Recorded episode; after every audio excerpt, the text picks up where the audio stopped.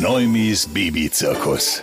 Aus dem Tagebuch eines schwangeren Mannes. 35. Schwangerschaftswoche, zweiter Tag, eine weitere schlaflose Nacht. Also nicht für mich. Ich habe leider mal wieder überhaupt rein gar nichts davon mitbekommen. Sie kommt heute Morgen mit solchen Augenringen in die Küche. Wo ist denn los? Was los ist?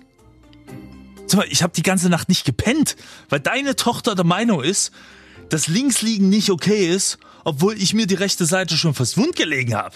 Also ich glaube, die ist das allererste Kind, was sich den Weg in die Welt freiboxt.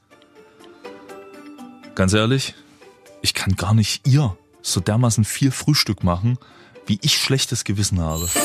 Neumis Babyzirkus. Aus dem Tagebuch eines schwangeren Mannes.